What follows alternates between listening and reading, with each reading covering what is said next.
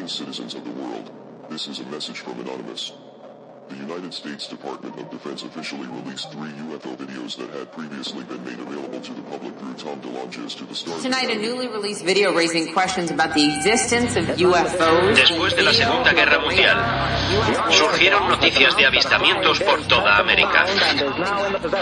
19 de julio de 1952, sábado por la noche. A las 12 menos 20, los controladores aéreos de lo que ahora es el Aeropuerto Nacional Ronald Reagan de Washington divisaron siete objetos sin identificar en el radar. A 25 kilómetros al sudoeste de la capital, a toda velocidad. El gobierno no pudo seguir ocultando lo que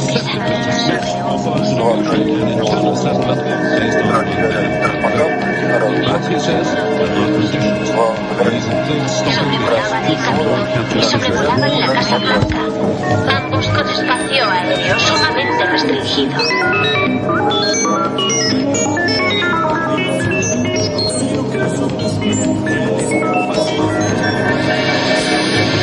Tierra llamando a Lunave, tierra llamando a Lunave, tierra llamando a Lunave.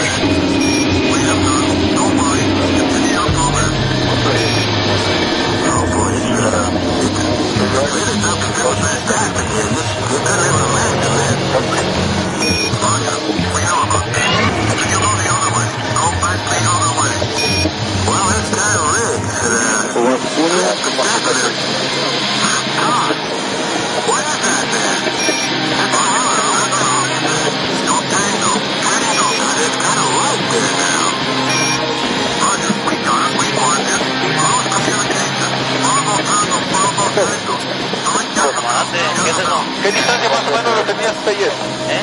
Oye, vean, haber abusado de muy como... Ahí van más. Van más, siguen más atrás. Son 10, 11 objetos. Son, como, son muchos objetos. Afirmativo. Iván. Va, uno.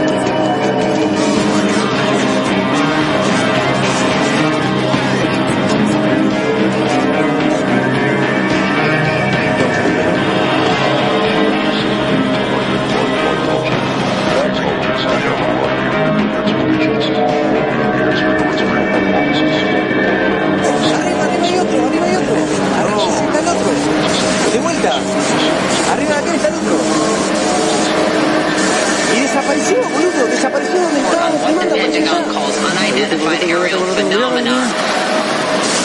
Lo tengo filmado, boludo. ¿Quería apoyarte en mi cabeza? Vení, vení, vení, vení, vení, vení. Vení, vení, vení, vení. Son tres, Leo. Ahí, ahí se fue. Buenas noches, queridos pasajeros. Queremos informarles que en breve aterrizaremos en el Aeropuerto Internacional de la ciudad de Euforia. Por favor, abróchense los cinturones. Esperamos que hayan disfrutado del viaje.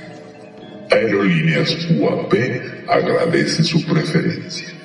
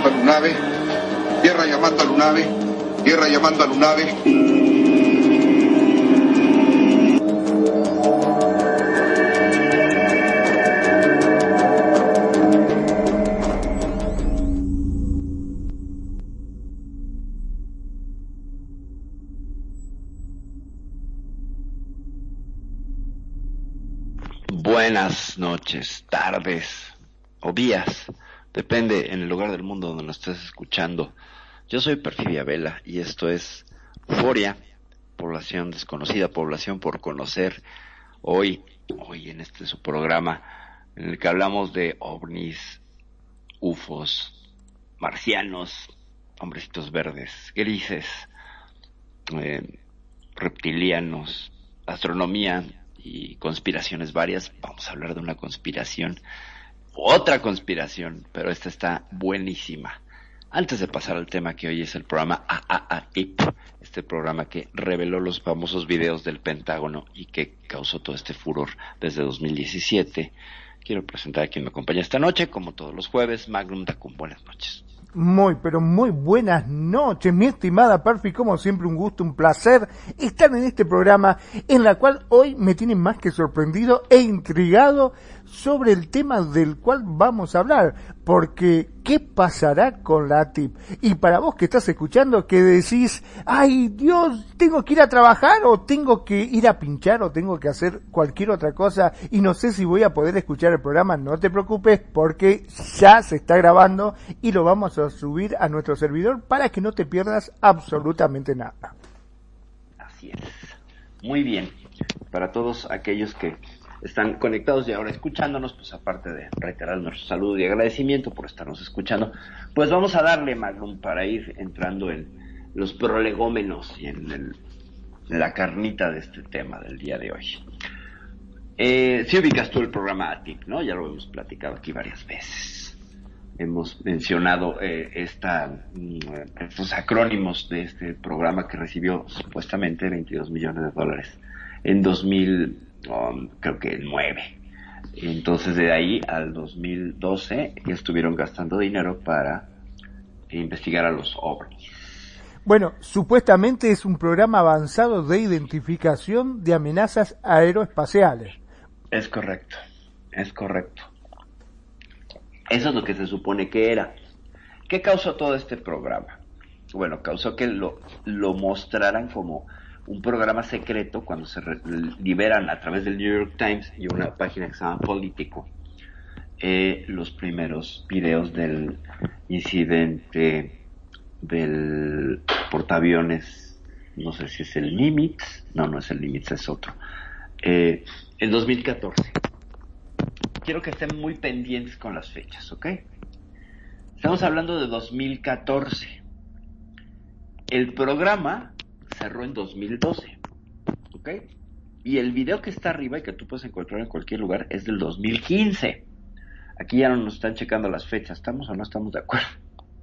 Ya no, ya no checan. El Claro, tienes razón, sí, sí.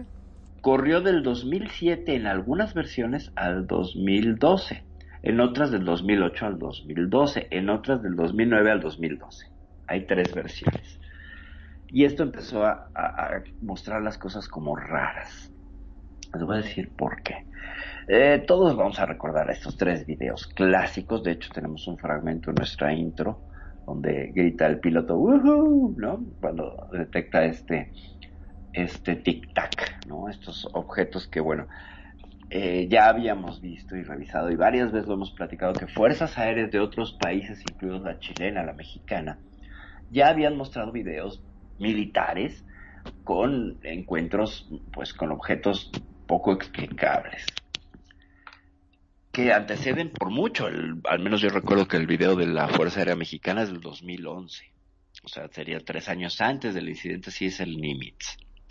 Entonces, eh, sale este personaje Luis Elizondo por todos lados, ¿no? De pronto se volvió figura pública, de pronto vimos que estaba en todos lados, eh, dando la cara como director, el segundo director del programa ATI, porque el primero no se revelaba el nombre, ¿ok? eh, era una figura que incluso decía yo no puedo revelar este nombre porque es ultra secreto, bla, bla, bla. Incluso lo vimos en el History Channel, a Luis Elizondo, ahí investigando, según él, ¿no? Viendo de un lado para otro, hablando puras tonterías. Eh, incluso lo mencioné en este programa, que a mí el señor no me daba muy buena espina, pero que bueno, era quien estaba allí. Pues resulta que el tan aclamado señor Luis Elizondo como director, segundo director del programa AATIP, pues el Pentágono niega cualquier clase de participación en ese programa y en el Pentágono por parte del señor Luis Elizondo, como ves. Dos veces lo ha negado. Y entonces, pero ¿cómo no hicieron nada al respecto? Cuando él era, digamos, el que embanderaba o el que estaba al frente, se suponía, de ese programa. Ah, pues imagínate, imagínate. Entonces, lo que pasa es que se volvió una avalancha eh, casi legendaria, es que ya es casi legendario, o sea, todos referimos a los videos del, del Pentágono como la gran revelación ovni. Y de ahí el gobierno de Estados Unidos sacó investigaciones y, reveló papeles y ya vimos que también nos quedamos con un palmo de narices, ¿no? Que no fue lo suficientemente interesante o lo suficientemente relevante. Y lo hicimos este programa hace un año, ¿no? Como, como nos quedaban, nos quedaron a deber. Nosotros estábamos esperando que nos revelaran algo más interesante, algo más sustancioso y pues no, nos dijeron, bueno, no sabemos qué son las WAPs, ¿no? Pero fíjate, quiero que pongas especial atención en la P. El ATIP o las WAPs, ¿sabes? La P, que tiene que ver con eh, fenómena, ¿sabes? O sea, fenómeno. A mí, y creo que también lo expresé en este programa, no me gustaba para nada el término WAP ¿no? O sea, este, este acrónimo, aunque lo retomo en burlo del, en el intro también, con aerolíneas WAP, eh, me parece que estaban como escondiendo algo que estaba muy cochino, muy sucio, porque tendrían que haber cambiado la nomenclatura para higienizarla o para restarle eh, el estigma que tenía la palabra UFO, que por ahí se manejó esa versión. Te, te acordarás que creo que lo mencionamos y que nos quedamos con el tema U, ovni, U. O Fanny después, ¿no? UFO, sí, es correcto. Bueno, entonces ves por todos lados, fenómena, fenómena, fenómena, ¿no? Fenómeno, fenómeno, fenómeno. Pues resulta que eh, vamos a analizar tantito a quién le dieron este dinero, esos 22 millones de dólares, para que vayamos teniendo eh, conciencia de por dónde va y sentido. Eh, los 22 millones de dólares se le dan a una empresa que se llama BAS, B-A-S-S, que por su sigla sería la Bigelow Aerospace Advanced Studios, es decir, la Bigelow de Estudios Aeroespaciales Avanzados, cuyo dueño es un tal Robert Bigelow, que es un tipo que se ha pasado cazando ovnis toda su vida y no ha capturado ninguno. Pero es un millonario. Es un millonario entusiasta del fenómeno y que tiene esta empresa de desarrollo de aeronaves avanzadas. Por ahí suena como muy raro, ¿no? Darle a una empresa que básicamente construye aviones el dinero para investigar ovnis. ¿no? ¿Estás de acuerdo? Que mejor se lo dabas a científicos, a meteorólogos, a... ¿Estás de acuerdo? Sí, no, no, no, no tiene, es como darle el dinero a uno que hace armamento. O sea, si vos lo que estás buscando es investigar, no estás buscando crear armas. Es correcto. Entonces, pues lo que vemos aquí es que ya hay dos momentos, tres momentos muy cochinos. Eh, y ahorita viene un cuarto. El primero, pues que no coinciden las fechas, ¿no? Tú puedes revisar muchos documentos y dicen que el programa TIP corrió hasta el 2012, pero que fue fundado en tres fechas distintas. Eso, eso está muy raro. Si tú sacas un documento de prensa para informar, si haces una nota de prensa, pues tienes una sola fecha y tienes unos solos nombres y tienes, ¿por qué? Porque eso precisamente responde a las cinco preguntas básicas del periodismo. ¿Quién, cómo, dónde, cuándo y por qué? Entonces, aquí vemos que el cuándo está muy borroso y el quién también, porque vemos que pues Luis Elizondo salió de la nada con sus gorras, con la bandera de Estados Unidos y pues medio fortachón, que parece marín y, y que se cree que es un agente de contrainteligencia. Y ya agarró calle porque como ya lo negó el Pentágono, pasa lo mismo que con este hombre que estuvo trabajando en el, en el, el área S4 del área 51, que lo negaron, ¿te acuerdas? Que ya habíamos hablado de este hombre que hizo Ah, ingeniería sí, sí. Bueno, pues lo mismo. Entonces al negarlo, pues lo confirman, ¿no? Esta cosa del primado negativo que tanto se nos da a los seres humanos.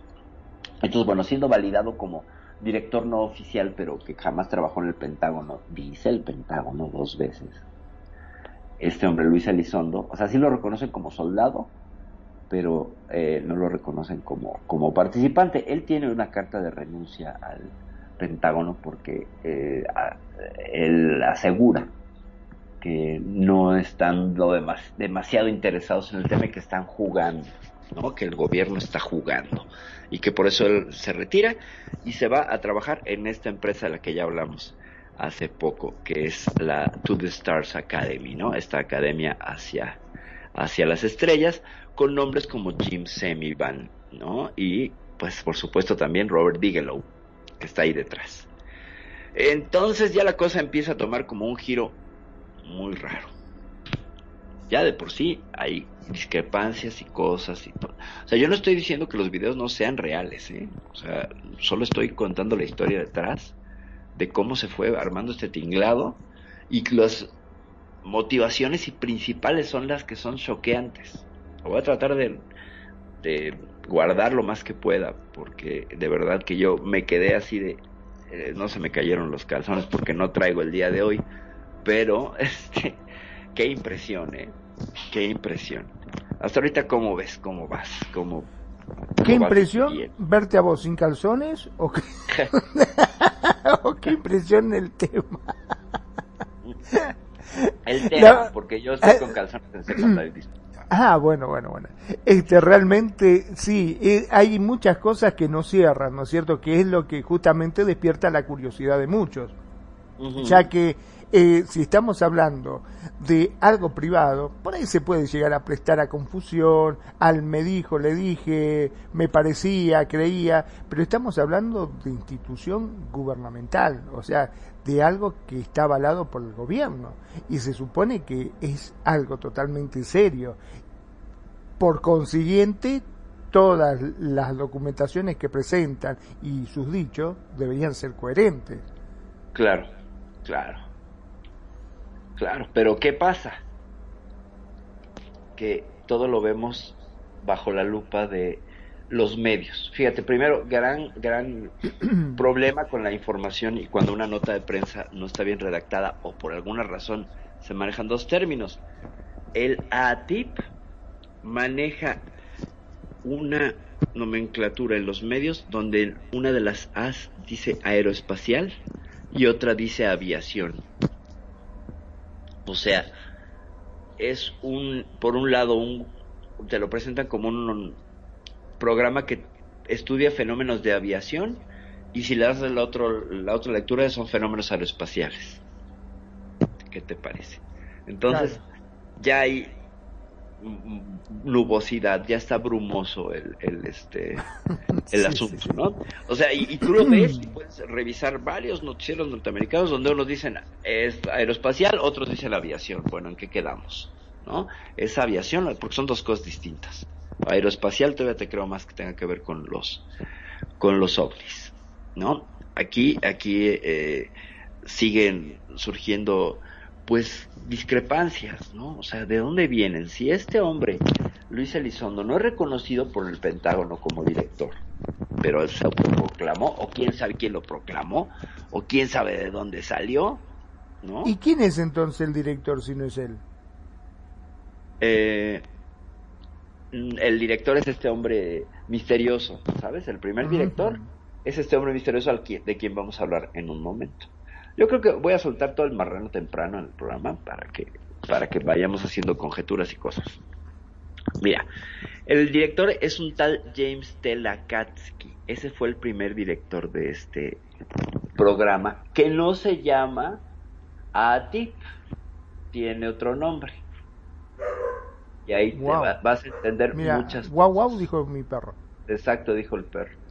Tiene muchas otras implicaciones. Mira, ahí te voy a poner para que leas, por favor, y tengas tú la primicia de cómo se llamaba originalmente el programa. No se llama ATIP.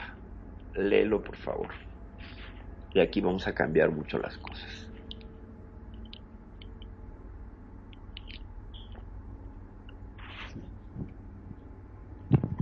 Ya que lo tengas, no lo compartes. Bien. Dice el programa de aplicaciones del sistema de armas aeroespaciales avanzadas. O por sus siglas AAW SAP. Es correcto. ¿Qué te cambia la perspectiva ya con ese nombre? Claro. Es armamento. Está hablando pura y exclusivamente de armamento aeroespacial. Es correcto. O sea que no investigaban nada, estaban creando armamento. Aparentemente. es que va a dar otra vuelta de tuerca. Va a dar otra vuelta de tuerca. Aquí tiene mucho más sentido que el gobierno gaste, porque son las cosas que hace el gobierno de Estados Unidos, gastar en armas, ¿no? Ya Sí, sabemos que lo hacen, ¿no? Bueno. Le gusta la guerra más que... Les gusta la guerra, ya ves que ahora andan ahí echando sus lanchas ahí alrededor de Taiwán, ¿no? Asustándonos a todos, pero bueno. Eh, fíjate cómo cambia de programa de investigación a programa de armas aeroespaciales avanzadas. O sea, estamos hablando de cosas que no son típicas. Rayos de protones. Rayos de protones o igual el sistema este Thor, ¿no? No sé si lo conozcas, el sistema Thor. Eh, el único que conozco Thor es el, ma- el martillo de Thor. Ah, el martillo de Thor. Pues de hecho se llama el martillo de Thor. ¿Sabes qué hacen? ¿Qué, qué programa es ese? Son unos tubos de tungsteno como de 7 metros y una tonelada de peso que dejan caer desde una órbita eh, subespacial y por la atracción gravitacional, sin que tengan explosivos, ese tubo de tungsteno te puede desaparecer como 8 a 10 cuadras de una ciudad del Vos impacto y sabés del que que eso hace. yo lo había visto en una película, en, Ajá. este, en 007, me parece una de estas. Fíjate. Ah, pues mira. Sí, sí, sí, que se trataba justamente de que había un arma, este, que bueno, la habían agarrado. Se trataba básicamente de eso. Yo pensé que quedaba en una película. Bueno, también pensé que quedaba en una película el tema del, de todos estos virus, ¿no? Este, Ah, claro. pero- Claro. Y fíjate cómo terminamos. Es correcto. Sí, sí, sí. A veces las películas se adelantan, ¿no? Terriblemente a lo que nosotros vemos. Pues sí, este programa Thor, eh, eh, del martillo Thor se llama, de hecho. Pues no, no gasta nada, solo tienes que hacer estos tubos de tungsteno. Es como un poste de la calle que dejes caer a la altura necesaria y el impacto causa un cráter de destrucción pues impresionante. Y además pues el tubo de tungsteno no genera eh, ondas radioeléctricas o electromagnéticas, no puede ser detectado tan fácilmente por los radares. Eh, y por lo delgado que es también cuesta trabajo para los radares detectarlo. Incluso tú desde tierra pues no lo verías venir hasta que esté muy cerca y es pues un puntito porque en realidad no tiene gran masa, pero la potencia que agarra por la, por la gravedad es lo destructivo. Ahora sí que bien, no mata la bala sino la velocidad. Y entonces pues, este tipo de cosas, pero no, no estaban desarrollando este tipo de tecnología destructiva, ni siquiera estaban desarrollando armas. Parecía. ¿Por qué? Pues porque sí tiene lógica que le des 22 millones de dólares a un programa que está eh, con el nombre de armas y que además el principal beneficiario es alguien que tiene una agencia aeroespacial, ¿no? O sea, tiene todo el sentido del mundo. Desde ahí se entiende que perfectamente fue un trámite administrativo. O sea, Pero ahora, perdón mi ignorancia, diría Borges, pero el gobierno de los Estados Unidos no saben qué hace con el dinero, es como si nos juntamos nosotros dos y decimos, este, no, estoy acá con la Perfi, vamos a hacer un programa y vamos a investigar los ovnis. Ah, sí, toma, acá tenés 22 millones de dólares, haz lo que quiera. Correcto, O sea. ¿sí? Se supone que tiene que, que saber a quién le da el dinero y Claro. aquellos que reciben el dinero tienen que rendir cuenta qué es lo que hacen con eso. Hay un comisario, ¿no? Que revisaría, eh, generalmente es un, un congresista que se encargaría de hacer el comisariato, es decir, de estar vigilando qué se hace con ese dinero. Él generaría un él no lo va a hacer, obviamente, va a tener un montón de, ayudantes, de achichincles, de esbirros que van a hacer ese trabajo por él y se crea una comisión. Comisión que queda dentro de los gastos de ese dinero de los 22 millones de dólares, ¿sabes? O sea, se autofinancia el vigilarse. Pero, pues resulta que se llama Harry Reid, el- el congresista que estaba a cargo de este de vigilar el programa AUSAP, no ATIP. Pero resulta que era muy amigo de quién crees, de Robert Bigelow. Mucho, muy amigo. Entonces, le pidió el mismo congresista. Aquí viene ya la, la, la gran, la gran vuelta de tuerca. Basta, me voy a estirar. Público de Radio Consentido para contarles de qué va la cosa. Eh, en realidad la petición viene por parte de Harry Reid, el congresista, que le dice a Robert Bigelow, oye, tú tienes la agencia, podemos derivar el dinero para hacer como que vamos a investigar eh, armas. Nos pueden dar esta partida de dinero y nosotros la podemos utilizar. Y supone que yo soy el comisario, pero pues voy a hacerme de la vista gorda, supongo, le dijo. No con esas palabras, ni estoy acusando, no me consta, pero todo apunta a que sí, por ahí va la cosa. Pero resulta que... Harry cuidado con los hombres de negro. ¿eh? es correcto. Ya ves que me andan cortando los cables. Bueno. Él había estado recientemente junto con Robert Bigelow. Eh, ¿Tú has escuchado hablar del rancho Skinwalker? Sí, hay una serie inclusive que lo están pasando en History, que están poniendo equipamientos y todo, y siempre pasan dos millones de cosas por ahí en ese rancho. Sí, siempre, siempre hay fenómenos. Fenómenos, ¿verdad? Con P. Avistamientos, Con lecturas, niveles fenómeno. raros, muertes Ajá. de animales, muchas cosas raras, sí. Bueno, pues resulta que los 22 millones de dólares no fueron usados para investigar ovnis, fueron usados para investigar qué creen. Adivinen qué. Duendes, fantasmas, fenómenos paranormales, hombres castores dinosaurio y hombres lobo. Ese dinero se utilizó para investigar fenómenos spooky, de miedo, de terror, de fantasmas y de esas cosas. ¿Qué tal? Estoy tomando agua, no lo puedo creer. No lo puedo creer. O sea, ¿Qué ese dinero que le dieron, lo utilizaron para otra cosa totalmente ajeno a todo lo que nosotros pensábamos. Porque yo en un momento pensé que estaban investigando nuevas armas, pensé que podía llegar a tratarse inclusive de hacer esta cosa de que agarran de los ovnis y tratar de hacer tecnología inversa para poder este, recrear, Ajá, pero nada No. que ver. nada, nada que ver. Es más, si te fijas, lleva, llevo rato sin decir la palabra ovni o UFO. ¿No? O sea, no estaban. Primero se derivó a armas y luego se derivó a fenómenos paranormales. Dentro de los cuales, claro, incluyen a los ovnis. O sea, también el estudio este, lo que hicieron es como vamos a meter a los ovnis por ahí. Que sirvió después de una gran tapadera porque, pues imagínate tú si cómo iba a tomar el público de Estados Unidos cuando 22 millones de dólares del dinero de los bolsillos de los contribuyentes se estaba utilizando para investigar fantasmas, duendes y hombres lobo. Sí, sí, no, no, hasta ¿Ves que dicho yo de esa forma suena ridículo. Dice, esto Suena agarraron la plata, se la recontrapatinaron, se la gastaron por ahí y después dijeron, no, estuvimos toda la noche tratando de buscar fantasmas y no encontramos ninguno, pero ya lo no vamos a encontramos encontrar. fantasmas, pero sí encontramos ovnis. ¿Te acuerdas que lo dije varias veces? Tú no ves a ningún gobierno gastando en investigación paranormal, pero sí en, en investigación UFO. Que varias Sí, veces sí. lo dije.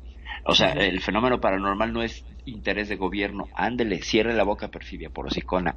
Pues resulta que sí, aunque no lo sabía el gobierno, claro. O sea, hicieron ahí una malversación y, y lo, lo derivaron. Porque fíjate, Robert Bigelow era el dueño anterior del rancho Skinwalker. Claro. O sea, Pero el se supone que el-. En, en el rancho Skywalker eh, no se supone que hay mucha actividad ufológica, que hay ovni, que hay avistamiento, que hay... Y en vez de en tratar de investigar eso, desvían el dinero para otra cosa. Se pusieron a investigar fantasmas y hombres castores dinosaurios. Así, ¿eh? Así dice el informe. Y este informe está público. No lo logré encontrar por los tiempos, pero prometo tenerlo para que lo bajemos incluso aquí en la, en la estación. Eh, está público y así lo dice. Pero, ¿qué dice ese informe? O sea, cuando ellos armaron su su texto para ver qué, en qué se iban a gastar el dinero, haz de cuenta. Y luego le pidió Harry Reid a Lakatsky, que es un científico, que todo lo escondiera y lo cifrara bajo lenguaje científico. ¿Sabes? Ese es el documento que está disponible. Y entonces es que surge el término de PUAP, de fenómeno, ¿sabes? Desconocido, aéreo, como para referirse también a cualquier cosa que flotara, Sí, ser fantasma. una bruja en ese caso. Es también. correcto, es correcto. Luces, esas cosas. Entonces, por eso tanta P de fenómeno. Por eso acabaron poniéndole fenómeno. ¿Sabes? Y desde la eh, ufología tradicional y dura había mucha incomodidad en, en esta cambio de nomenclatura. En esta nueva nomenclatura, pues, que, que no alcanzaba a aterrizar y que tenía como ese cabo suelto. Bueno, pues es el cabo suelto, es que eh, eh, armaron un pastiche ahí, un engendro cientificoide, bueno, científico, donde tú lees el de este y parece que se están gastando dinero en el desarrollo de armas. Pero en realidad cambias fenómeno por fantasmas y casa perfectamente con, con los objetivos de estos, de estos hombres en el rancho Skinwalker. O sea, estaban buscando hombres lobo. Wow. Wow. Wow. La verdad que me dejaste totalmente anonadado. Sí, sí, sí, te- yo también me quedé así hace rato. De hecho, No lo puedo creer. yo hasta el día de hoy. Esto, Y esto bueno, ¿y quién se va a hacer cargo de esa plata? Porque yo supongo que no son como acá en Argentina que dice, ah, bueno, ya está, que se la comieron. No, yo calculo que en Estados Unidos la gente sale a la calle y va a salir a, a pedirle rendición de cuenta. O sea, es- Probablemente, probablemente se quede en un asunto de entre los porque mira, todo esto está escrito en un libro que se llama Skinwalkers en el Pentágono. Justamente escrito por quién crees? Por James Lakatsky, o sea, el exdirector del se ve que no le cumplieron con algo y que no le dieron una parte de dinero y dijo, "Pues lo voy a revelar todo." claro. Y entonces ya salió, porque ya hay declaraciones de mentiroso de parte de, de los otros, ¿no? O sea, no lo reconocen, pese a que está dentro del- de la misma, eh, creo, ¿eh? Tengo que verificar eso, dentro de la misma To the Stars Academy.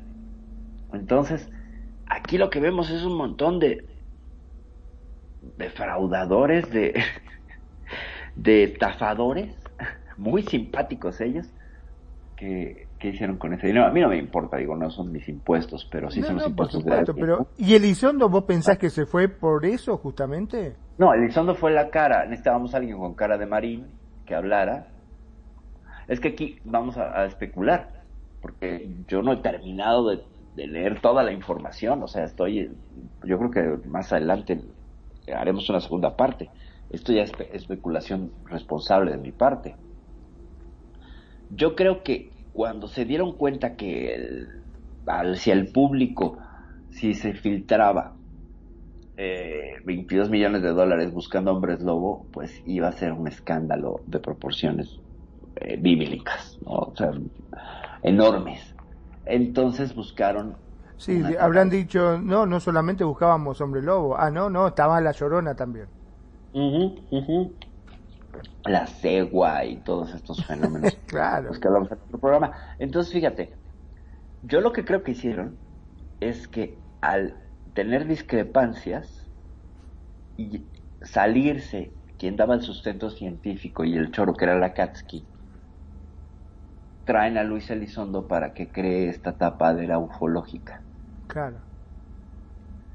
Y aquí entra otra figura muy interesante que es Tom DeLonge, el ex vocalista de Blink 182, esta banda, si lo ubicarás, ¿no? Sí. Blink 182, muy adolescente, muy de punk, eh, reclamador de los derechos de los jóvenes y contra los papás y duro iba la fiesta. Bueno, Tom DeLonge siempre fue un entusiasta del fenómeno ovni y pues recientemente ahorita lo, es una- lo refieren como pues un investigador serio del fenómeno ovni.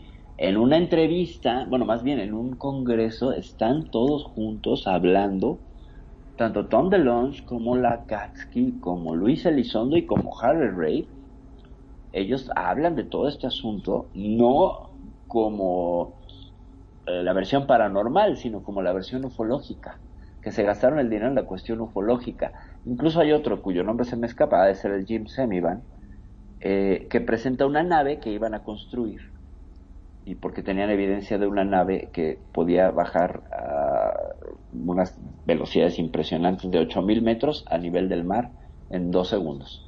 Y presentaron fotos, fotos que resultaron ser un globo de esos de cumpleaños, el número uno. de- e- era un globo, el número uno.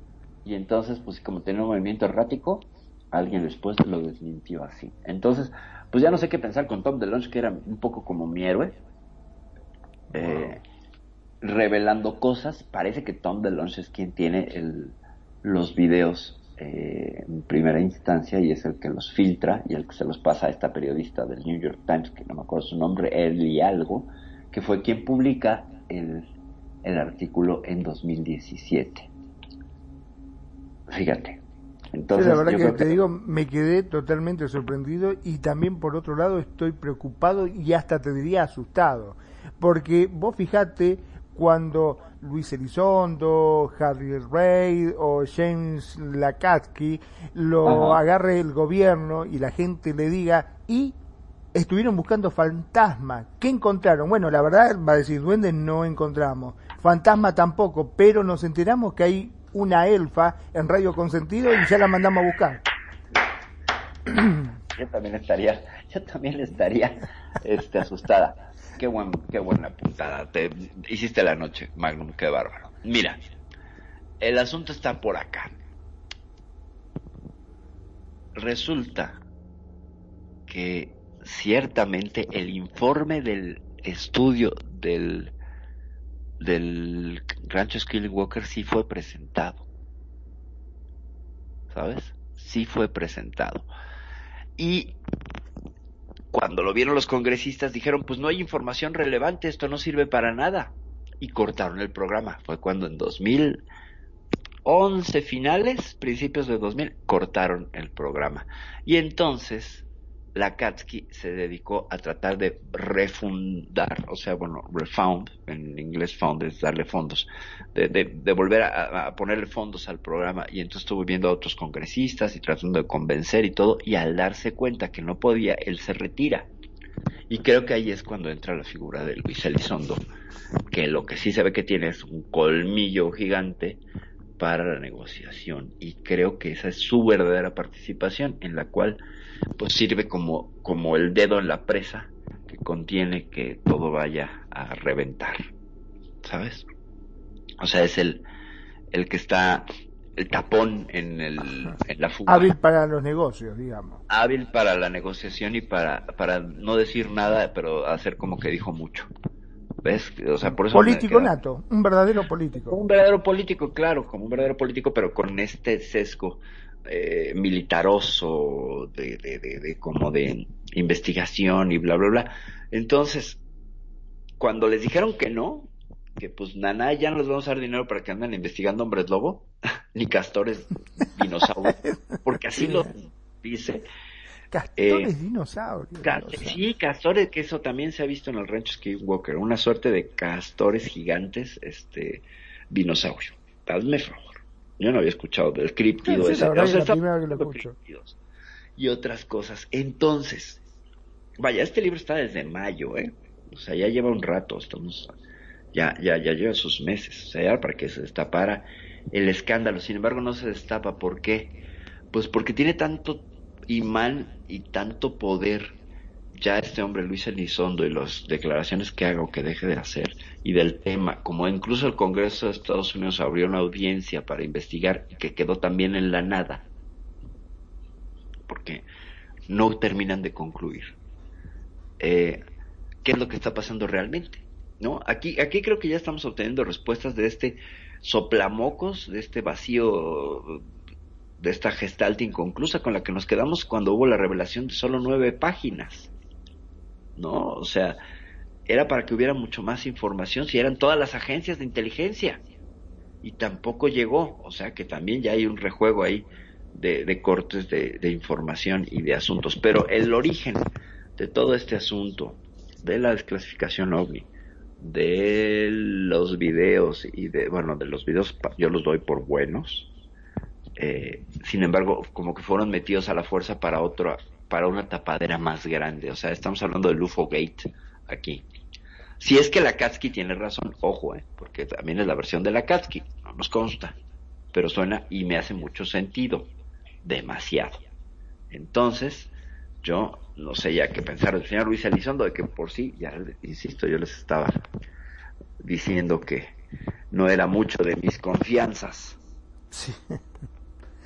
Sí, sí, sí, porque la verdad que me dejaste totalmente sorprendido con esta noticia. Nunca pensé que el gobierno de Estados Unidos se iba a dedicar a, a buscar castores dinosaurios. No, bueno, ni el gobierno de Estados Unidos lo sabe, ese es, ese es el problema que dijeron, vamos a hacer como que tú, tú escríbeme un texto que parezca que, que están gastando el dinero en, en, desarrollo aeroespacial. Total, entre Bigelow y tú que eres científico, pues algún pastiche van a crear para crear alguna clase de, de patente y entonces justificar ya esos 22 millones de dólares, ¿no? Por eso es que había esas supuestas desclasificaciones de documentos donde querían bombardear la luna, hacer un túnel con bombas nucleares por la luna y agujeros de gusano atravesables y no te alcanza con 22 millones de dólares para ninguno de esos proyectos. no te alcanza. Y yo no soy ni ingeniera militar ni nada, pero sí volteo y digo, como que es muy poco, muchachos, no me va a alcanzar, ¿no? O sea, creo que me voy a gastar todo ese dinero y, voy a tener un cohete sin motores, con una ojiva nuclear bastante limitada, Ajá, y un equipo de gente a punto de la huelga porque no les doy su sueldo. Eso, para eso me van a alcanzar los 22 millones de dólares. Entonces no iba a poder lanzar absolutamente nada, sin combustible y sin nada. Entonces, eh, vemos aquí cómo, cómo se manejan y cómo hacen este tipo de trucos y de pues, pejes y manejes y cochinadas de lo peor. Sí, no sé cuánto habrá costado la X-Space, esa la nave que, que están utilizando. Ah, las que hace Elon Musk. No, Elon Musk. nada más cada una de esas ha de salir como en 15, 20 millones de dólares cada una. Claro, por eso te digo, o sea. Sí, no para nada. y, ahora trae, y, ahora trae, una más grande y, y, ahora están desarrollando otra cosa que es el motor. Eh, el, no, no Elon Musk, pero es un proyecto de la NASA que está desarrollando el motor helicoidal y este motor ni siquiera requiere combustible, utiliza partículas electromagnéticas, más bien lo, lo alimentarías como con radioactividad. Y el motorcito este, Magnum, promete el 99% de la velocidad de la luz. O sea que, de desarrollarse, incluso hay modelos que ya parece que están probados. Te irías a la Luna en 1.8 segundos, a Marte en 8 minutos, o sea que me amarían en ocho minutos. Mm. Eh, sería rapidísimo, exactamente, ocho minutos de amor te darían. ¿Qué tal? o sea, si desarrollamos ese motor, que ahí está, ya están los, la patente, los planos y todo, pues la especie humana podría dar ese salto a ser una especie interestelar, ¿eh? eh ya sacamos la Enterprise y viajaríamos a velocidad warp, ¿no? Casi, casi, podríamos viajar a warp. La cosa es el frenado. O sea, yo sigo diciendo, muy bonito, pero ¿cómo frenas? No, te preocupes, viene con airbag. Seguramente, seguramente. No, o sea, yo, digo que el frenado tiene que ser gradual y desde antes. Y entonces en un viaje de 1.8 segundos, ¿en qué?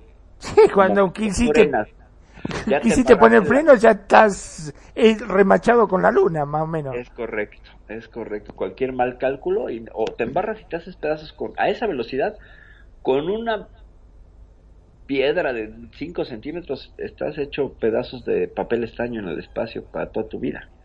¿No? Entonces, pues Con toda la basura que hay flotando en el espacio, o sea, no, podés ni reaccionar a esa velocidad. No, pues no, evidentemente, ¿qué vamos a hacer? Vamos a tener que tener estaciones de lanzamiento en la Luna.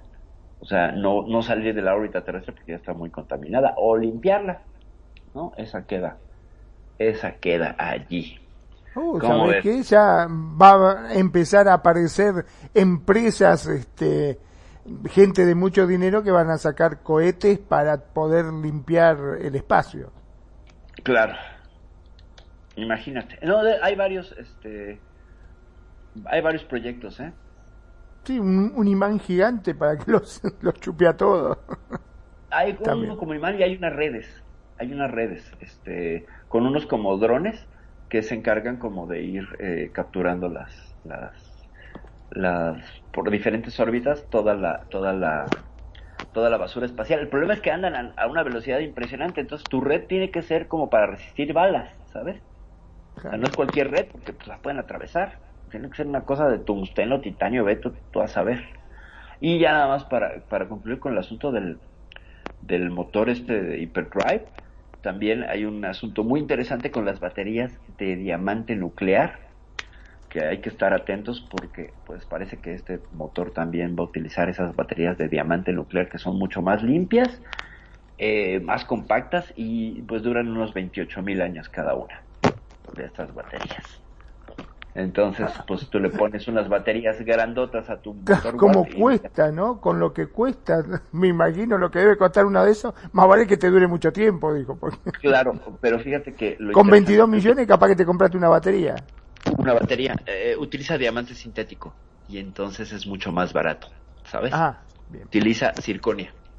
Entonces le pusieron así porque pues el nombre es muy rimbombante, ¿no? Y suena wow.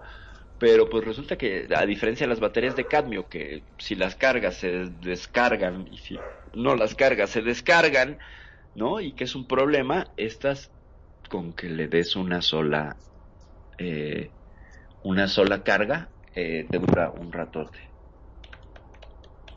O ¿Qué sea, no no es como el directamente como los celulares que no te aguanta nada la carga. Te dice, no, esta tiene una super batería, te va a durar una semana.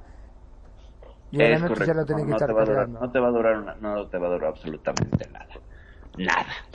Entonces, pues bueno, eso, esos con desarrollos y esas cosas que vienen y que pues sí está bien interesante también saberlo porque pues son- tiene que ver con el espacio y tiene que ver con todo el con todo el, el ¿cómo se llama? Eh, desarrollo espacial. Le mandamos saludos a Prometeo Resident, nos está pasando aquí la Consen que ya llegó y le mandamos un saludo.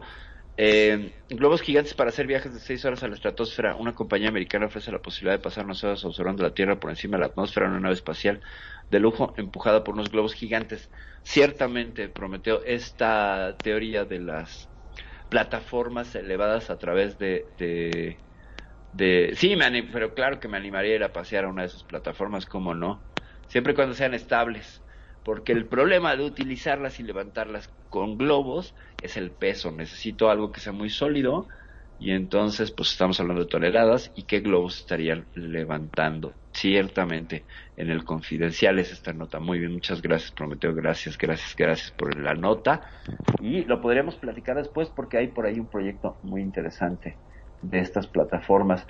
Yo digo, yo digo que si algún país puede desarrollar esta tecnología bien, podría rentarle a otros países que tienen la tecnología de cohetes, ahorrarles eh, el empuje en cuanto a gasto de combustible y poder disparar cohetes desde casi a nivel suborbital, es decir, estaríamos hablando de los 15, 20 kilómetros de altura y entonces nos ahorraríamos mucho combustible y sería mucho menos el esfuerzo para botar naves a la, a la estratosfera y que el país que lo lograra desarrollar, pues nada más rentando esas plataformitas, en lugar de, digo que sería mucho más, dejaría más dinero que andar subiendo turistas, digo yo, porque los norteamericanos estaban gastando aproximadamente 18 millones de dólares en cada astronauta que la Soyuz eh, soviética subía a la Estación Espacial Internacional y subían de a dos y a cuatro, ¿no? Entonces échale los números rentando con una estación eh, espacial suborbital suficientemente sólida como para permitir un, un, di- un disparo eh, de cohete, de cohetería, uy, sería bárbaro. O sea, sería una economía bárbara, porque lo que nos cuesta es subir al espacio justamente. El material es lo que hace carísima la carrera espacial. Y esto, esta versión y esa otra lift, que eh, me la atribuyo, eh, sería pues un gasto menor, ¿no? Entonces imagínate, les rentas tus Vos plataformas. fíjate, ¿no? Un subir a un solo astronauta le costaba 18 millones y esto con 22 querían hacer no sé cuántas cosas en la luna. Ah, sí, imagínate. Sí, pues es que no sé en qué país querían hacer, querían hacer exactamente ese tipo de investigaciones. Pues bueno, ya resumiendo, para antes de irnos, porque hoy estamos en otra versión de una hora de euforia por te- temas de RL, pero bien carnudita. Esta estuvo muy carnudita. Vamos a hacer el resumen rápidamente. Pues recuerdan que este programa AAA-TIP del gobierno de Estados Unidos, que supuestamente investigaba fenómenos aeroespaciales, Fenómena P, eh, pues en realidad solo era un nombre tapadera para un programa que era tapadera de otra cosa.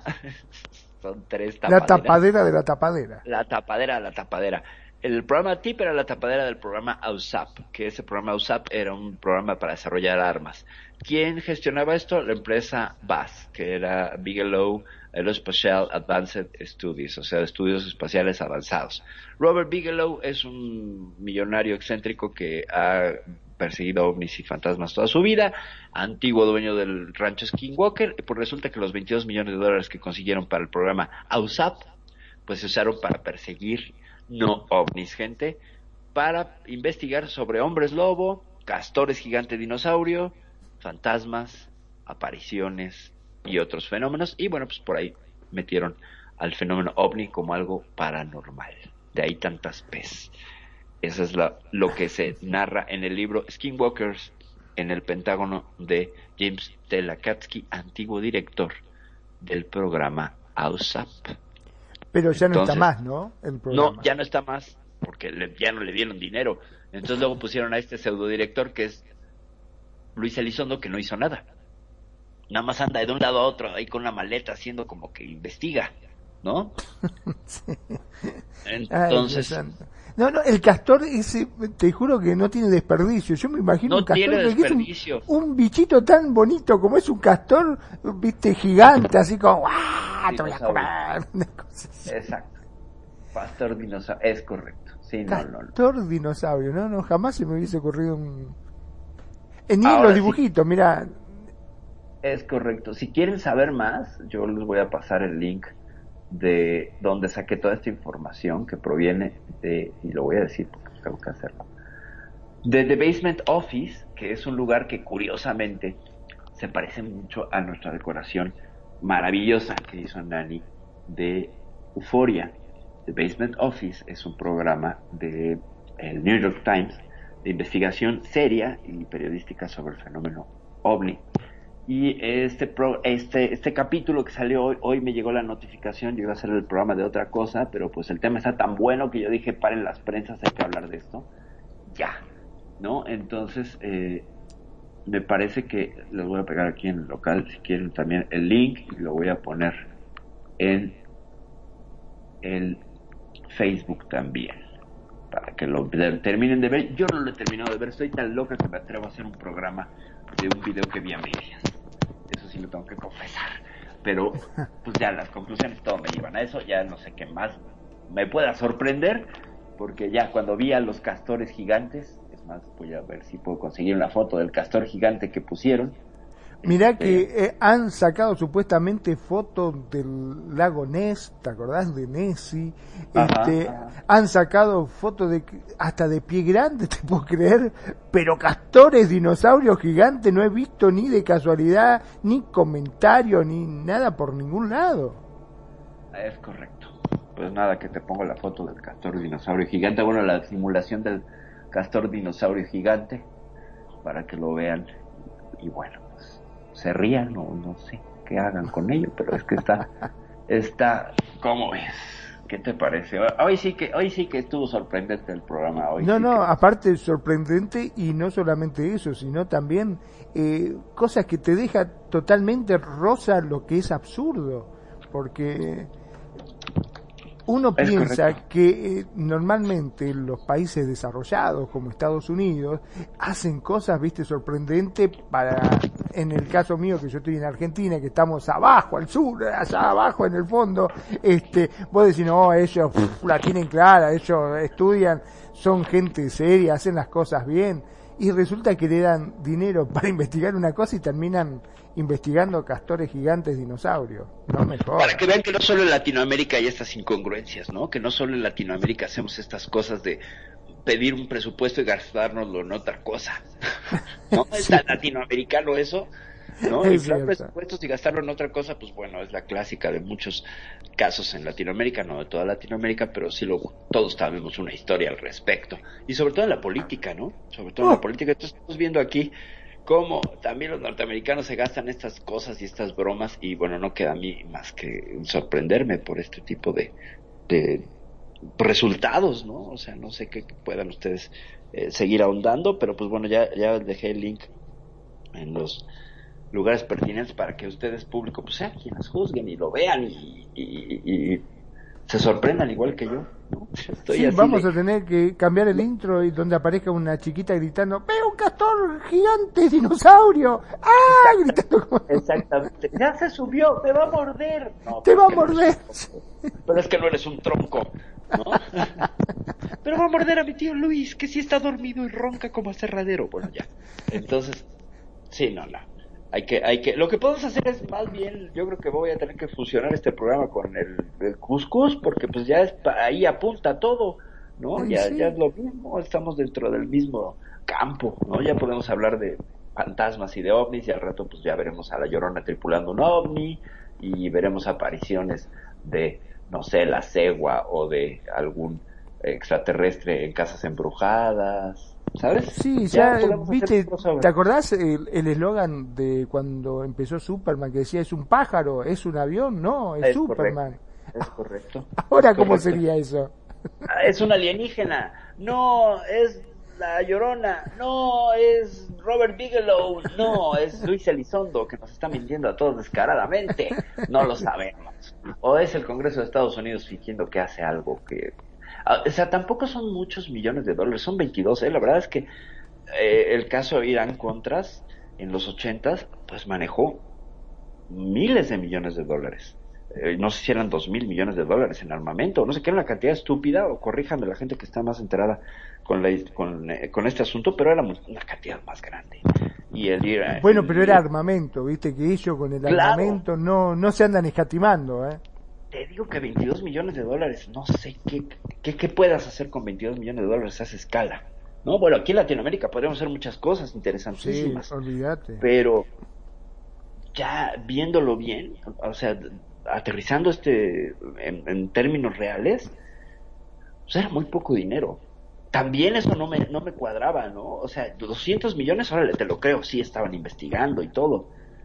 Pero 22 millones de dólares era como hasta poquito, ¿no? No sé, como, como- Bueno, lo que pasa es que también, convengamos, está eh, en la infraestructura que van a, a montar para esa investigación. Eh, el hecho de, de investigar, bueno, este brujas, eh, al castor, o castor dinosaurio, cosas por el estilo, no, por ahí no se necesita una infraestructura muy, muy grande, ¿no? Porque se No. supone que el castor dinosaurio debe ser grande, fácil de encontrar, no, no necesitas aparato muy sofisticado para verlo, digo. Claro, no necesitas eh, aparatos muy sofisticados para verlo, pero pues una vez que te lo encuentras, pues necesitas una, unas cuantas cajas de palillos para alimentarlo, ¿no? Claro, Entonces, sí. no, y cuando yo vi lo del castor dinosaurio fue bueno.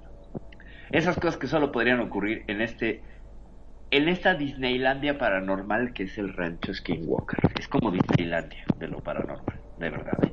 O sea, tiene sí. tanto dinero y tantas cosas que están investigando y, y siempre sucede algo, es como Scooby-Doo, ¿no? Este, siempre hay un... Donde están ellos está el misterio. Y pues ya eso es tema de otro programa, ¿Cómo vemos? Bueno, yo creo que ya estamos en hora de despedirnos, ¿no? Sí, estamos en el borde, justamente. Bueno, Magnum, por favor. Aprovecho entonces para despedirme, no sin antes darle las gracias a cada uno de ustedes que están ahí, que nos escuchan, que nos eligen día a día y que hacen de Radio con Sentido su radio. Ya sabes, si por alguna razón recién llegás y te quedaste con ganas de escuchar el programa, acordate que entras en www.radioconsentido.blogspot.com.ar. Ahí vas a encontrar un listado con todos nuestros programas ordenado como corresponde. Y si no, también nos encontrás en Spotify o estamos en Anchor. Estamos por todos lados. La cuestión es que no te quedes sin escucharnos, o sea que cada programa lo hacemos con mucho cariño y respeto para vos. Pese a que, bueno, eh, está bien, sé que un dinosaurio, este, Castor. castor, mm, no suena muy lógico, ¿no? Pero te juro que nosotros lo hacemos con la mayor seriedad posible. La culpa es de ellos, no es nuestra. Es correcto. Mi nombre es Magnum Dacun, transmitiendo en vivo y en directo desde Mar del Plata, República Argentina. Ya saben, sean felices, el resto son solo consecuencias. Perfecto. Muchísimas gracias, Magnum. Muchas gracias. Gracias por, por la dirección, por la producción, por siempre estar aquí y hacer comentarios buenísimos como el de la elfa que anda en Radio Consentido y que pues bueno, se escapó del rancho Skinwalker. Eh, yo soy Perfida Vela, quiero antes agradecer a todas las personas que nos estuvieron escuchando y dando like en esta, en esta versión, este, short teen, este, deslactosada, pero no por ello descafeinada de euforia.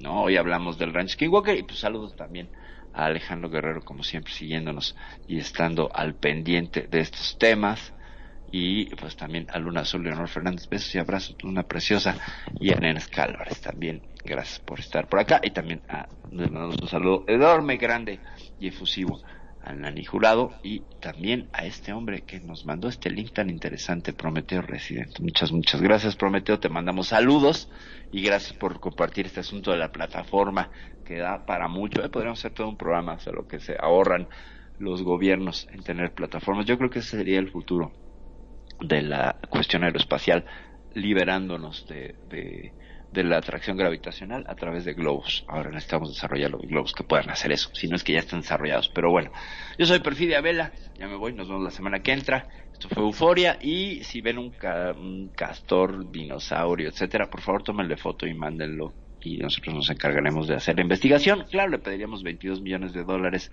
a cada gobierno local. Ya me voy, gracias, bye.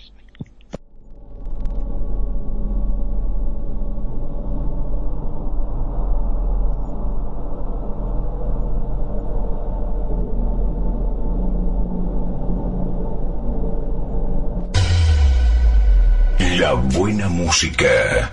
Solo la puedes escuchar por aquí. Radio Consentido, consintiendo tus sueños. Tu mejor opción en radio por Second Life.